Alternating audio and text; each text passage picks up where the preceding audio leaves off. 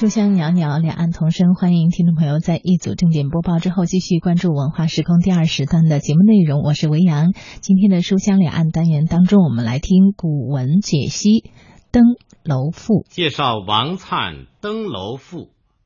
齐心写稿。王粲是东汉末年著名的建安七子之一，他生活的时代。正当黄巾农民起义失败、军阀割据混战、东汉名存实亡的时期，青少年时，他便遭遇董卓之乱，从洛阳逃难到长安。十七岁起，南奔荆州，依附刘表十五年。刘表去世，他劝刘表的儿子刘琮归降曹操。从此，他在曹操幕下任职，起草文书，颇受信任。建安二十二年，也就是公元二一七年，他随曹操东征孙吴，途中病逝，年仅四十一岁。他天赋聪明，博学强记，能诗善赋，还通算术。少年时。他便深受著名学者蔡邕器重。有一次，蔡邕在家会客，听说王粲求见，连衣冠也不整，起身就出门迎接。宾客以为来了什么大人物，结果大失所望，原来是一个身材短小的少年。他过目不忘。据说能够把路旁石碑文字读一遍就一字不错的背诵，看一眼棋局可以一字不差的复原，而写文章更是举笔变成，无所改定，被称为速构，以为他早就在肚子里写好了。这样一位天才青年。据说，就因为他身材短小、其貌不扬、作风通脱随便，在荆州十多年不受重用。这里介绍的《登楼赋》，就是王粲在荆州的第十二个年头写的，满怀乡愁，一腔失志不遇的惆怅。先读文章，全文分三段。第一段说：“登兹楼以四望兮，聊暇日以消忧。览思语之所处兮，使闲场而寡求。写清章之通朴兮，以屈居之长洲。被汾眼之广路兮。”临高席之卧流，北弥桃木，西接朝秋，花时毕也，暑季迎愁。虽信美而非吾土兮，曾何足以少留？大意是说，登上这座城楼，向四面看望。暂且以这样的闲暇之日来排遣心中的忧愁，看看这楼所处的地方多么宽阔而敞亮，四周没有一座建筑可以与之相比。城楼的这一边携带着清清漳水的支流，那一旁依靠着弯弯曲水的长洲，背后是高高展开的广阔陆地。面向土地低洼的肥沃流域，北面连着古代大富商陶朱公的地产，西边接着春秋时代楚昭王的陵墓。鲜花和果实遮盖郊野，繁盛的庄稼布满田地。虽然这里确实美好。但它不是我的家乡故土，哪里还值得我在这里再做停留呢？这一段写登楼遣愁，四望景象，勾起归思。这座楼是东汉荆州当阳县（今属湖北）的城楼，在楼头四望所见是荆州地区景象。开头两句说明暇日登楼，为了消遣解愁；中间十句写四望所见景象。这座城楼恰在这北高南低的平原之中。两条河水傍流其中，自然环境优美，水土肥沃。古代留下了巨商经营的遗迹，同时它还是明王陵墓的所在。而眼前又是花时碧野，暑季迎愁，这正是一块宁静的绿洲，一派太平的景象，一处安居乐业的好地方。然而末两句却声明，此地虽然很好，但不是我的家乡，我再也不能在这里停留了。这就有点费解了。作者是来消遣解愁的，这么美好的景象正可怡情畅怀，难道就因为不是自己家乡，连多待几天都受不了吗？这样的家乡观念岂非太狭隘了？当然，作者的急切思归，并不由于狭隘的家乡观念。请读第二段：早分浊而迁世兮，漫余迹以弃今；情眷眷而怀归兮，孰忧思之可任？凭轩剑以遥望兮，向北风而开襟。平原远而极目兮，地荆山之高层。路逶迤而修迥兮，川既漾而既深。北旧乡之拥隔兮，涕横坠而弗尽。昔泥府之在尘兮，有归于之叹音。终以幽而处奏兮，庄戏险而乐吟。人情同于怀土兮，岂穷达而异心？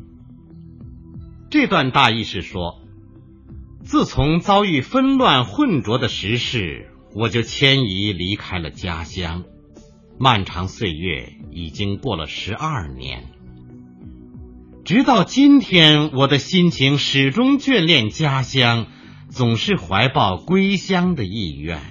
有谁受得了这样的忧愁思念？我靠着城楼的栏杆，遥望家乡，向着北方吹来的风，敞开衣襟。我极尽眼力望着平原的远方，但是荆山的高峰挡住了我的视线。道路这样曲折绵延，又长又远，河流已经水波荡漾，渡河更是倍加艰难。我悲哀返回故乡的路途被堵塞隔断，眼泪禁不住纷纷落下。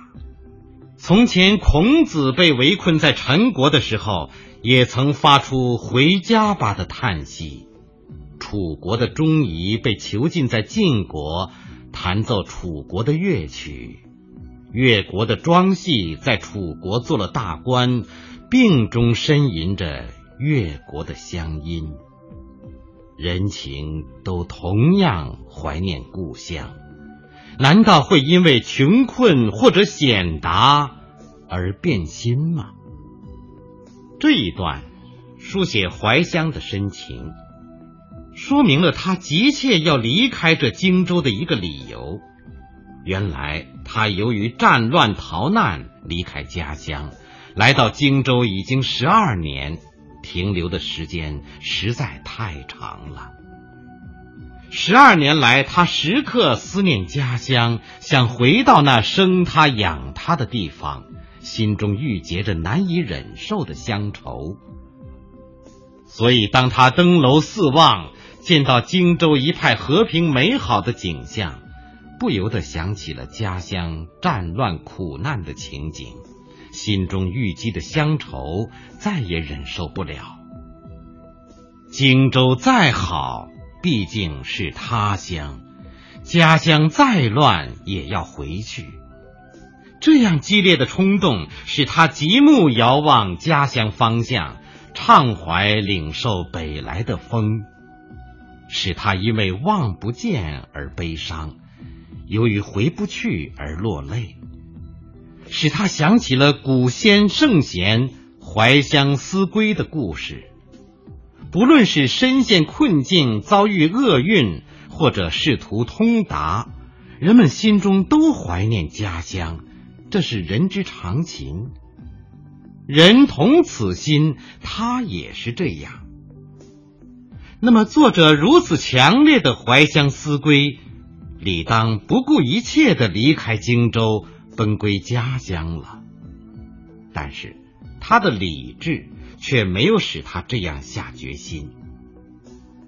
请听第三段：为日月之余脉兮，似河清其未及。继王道之义平兮，假高渠而逞利；据刨瓜之徒玄兮，为景谢之末时。不期迟以喜矣兮，白日乎其将逆。风萧瑟而并兴兮，天惨惨而无色。受狂顾以求群兮，鸟相鸣而举翼。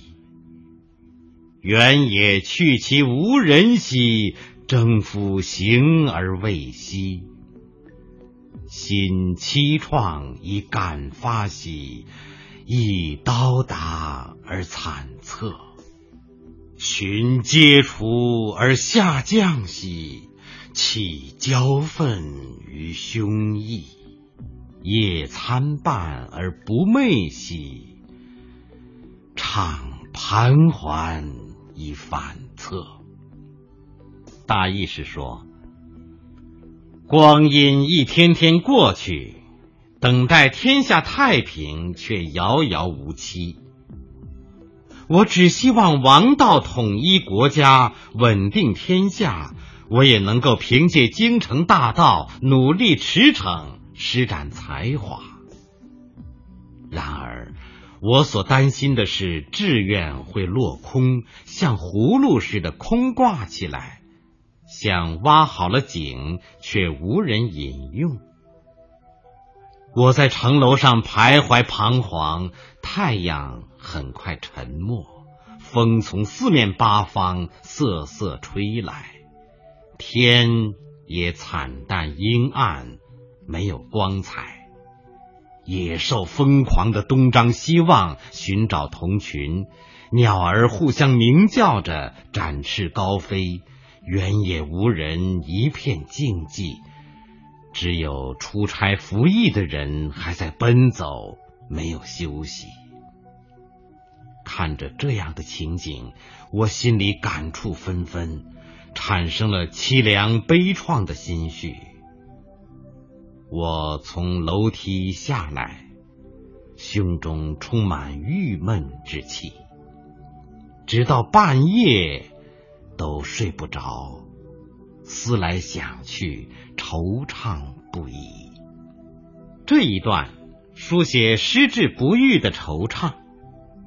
原来他逃难到荆州。本意是等待天下太平，然后回家乡进京城为国效力，施展抱负。岂知这一等就是十二年，光阴消逝，年华蹉跎，而且太平还无踪无影，不知何年才能到来，这就更加重了他的怀乡之情。由此。失志之愁也就更长，他担心这辈子白白度过。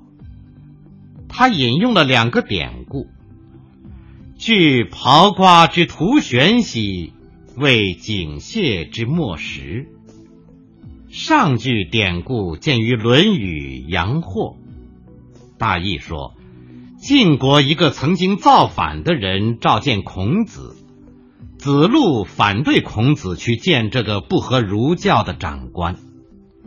孔子教诫子路说：“只要自己坚强，就磨不薄；自己纯洁，就染不黑。难道我是只大葫芦啊？”怎能拴在绳子上不吃呢？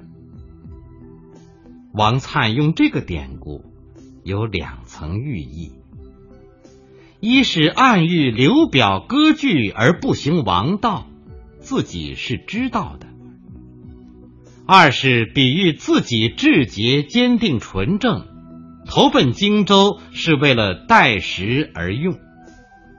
但是他也担心自己日后会像葫芦一样。白白挂着。下句典故见于《易经》井卦，大意说：挖好了井，却没有人来饮用井水，使我心里难过。王粲用这个典故也有两层寓意：一是暗喻荆州本来具有兴师秦王的条件，应该为国家做出贡献。二是比喻自己希望得到任用，但是十二年来太平没有等到，自己也未被任用，恐怕再担在荆州也依旧如此，所以他惧，他畏，而在他彷徨徘徊之中，时光无情。太阳落山，四面风起，天色暗淡，禽兽归宿，奔走高飞，一夫不息。与白天一派太平景象相比，这夜晚充满凄凉气氛，使作者愤懑抑郁、激动不安、惆怅不尽。乡愁引起国忧，归寺。变为不遇。这篇赋就在作者辗转不宁中结束了。从内容看，这篇抒情赋的主题思想是鲜明突出的。通过怀乡思归之情的书写，寄托乱世不遇的惆怅。作者聪明博学，爱国爱家。满怀壮志，大有抱负，但是遭遇乱世，离家避难，在刘表割据的荆州一住就是十二年，壮志不能实现，抱负不能施展，有国不得太平，有家不得归去，他内心积郁深刻的乡愁国忧和痛苦的失志不遇。然而。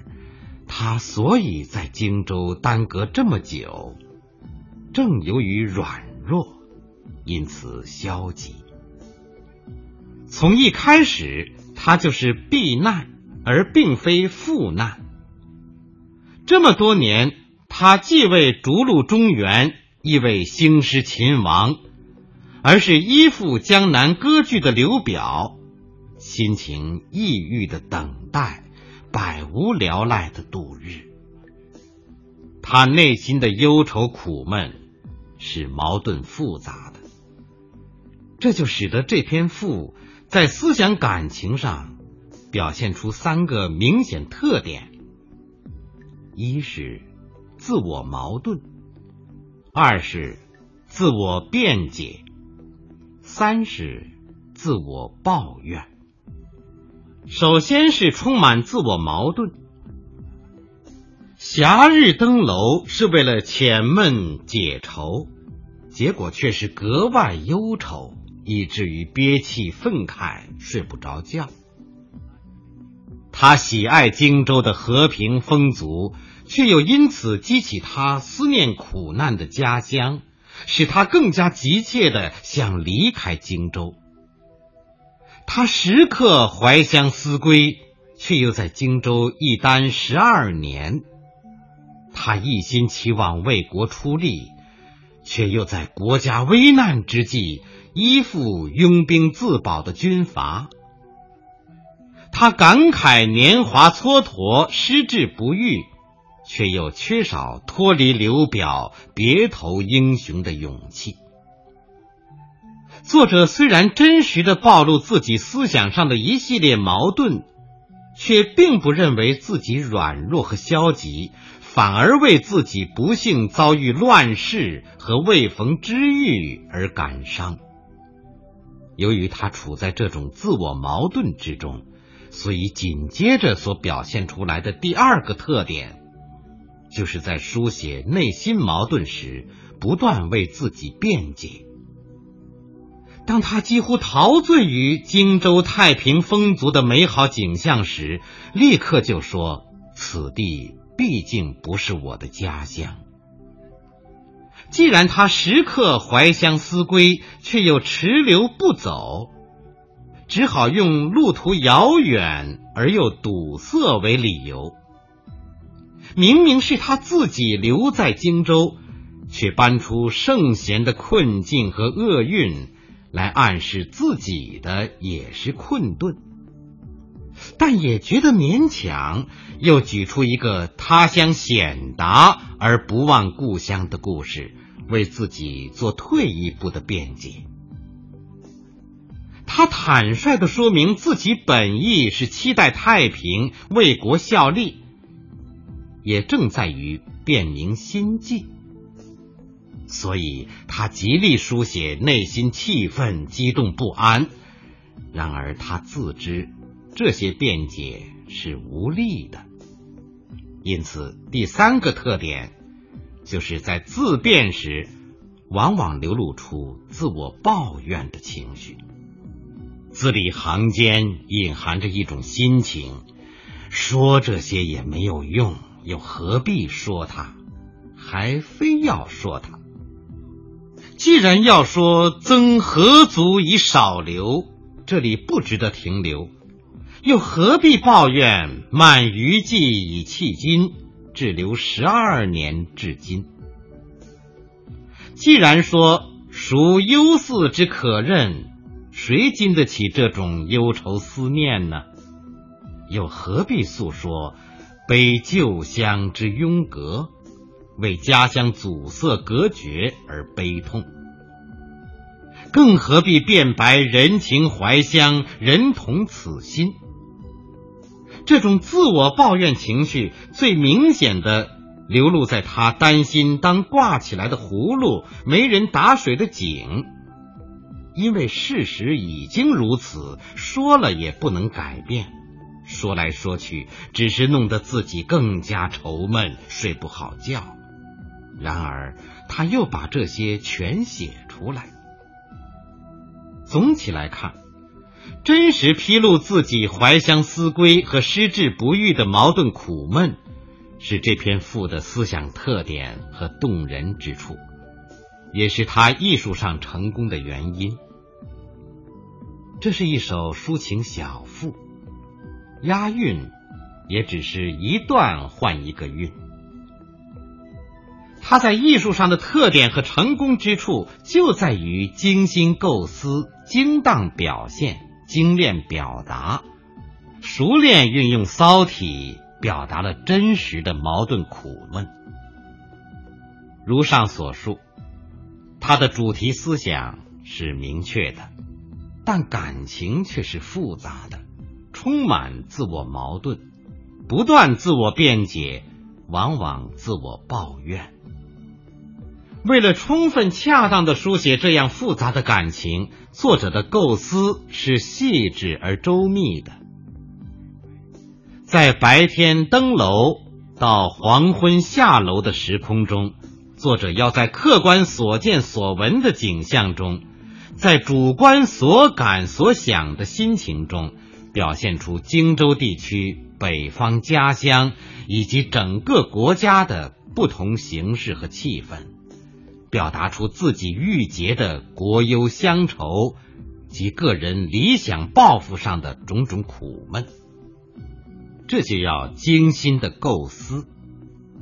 从总体来看，作者运用了多种表现手法及修辞技巧，力求艺术的概括更为丰富深广的内容，从而能表现出在这个战乱时代中，在一个特定的和平环境中，一个有理想抱负、爱国爱家的青年志士的真实苦闷。具体的说。作者主要运用三类手法技巧：一是衬托，二是比兴，三是用典。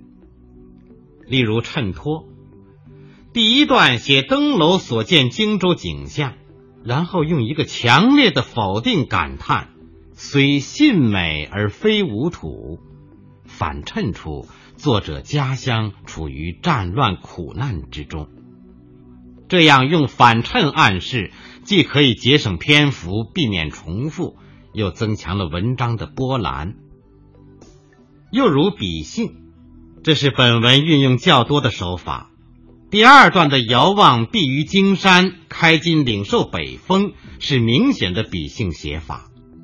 第三段写黄昏所见景象，也是极目所见，欲有兴迹。试想。忽然昏暗，四面风起，鸟兽奔飞，争人不息。这样的描写，在古人习惯的思维方式看来，无疑寄托着时乱事变的忧思。这里运用比兴寄托手法，又同时表现了这动荡的时代气氛，以及这一块宁静绿洲的不测前景，蕴含着深广的内容和启示。再如用典故，除了许多成语之外，本文用了“孔子为臣”“钟仪楚奏”“庄戏乐吟”“刨瓜图玄”和“警谢不实”等五个典故。用典故原是精炼语言的一种修辞技巧，本文用典故可谓灵活而得当。前三个典故。用作议论的例证，既是依据，又为自辩，都很妥帖。后两个典故用作比喻，贴切而含义丰富。刚才介绍的是王粲登楼赋，由齐心写稿，于洪编辑，方明播音。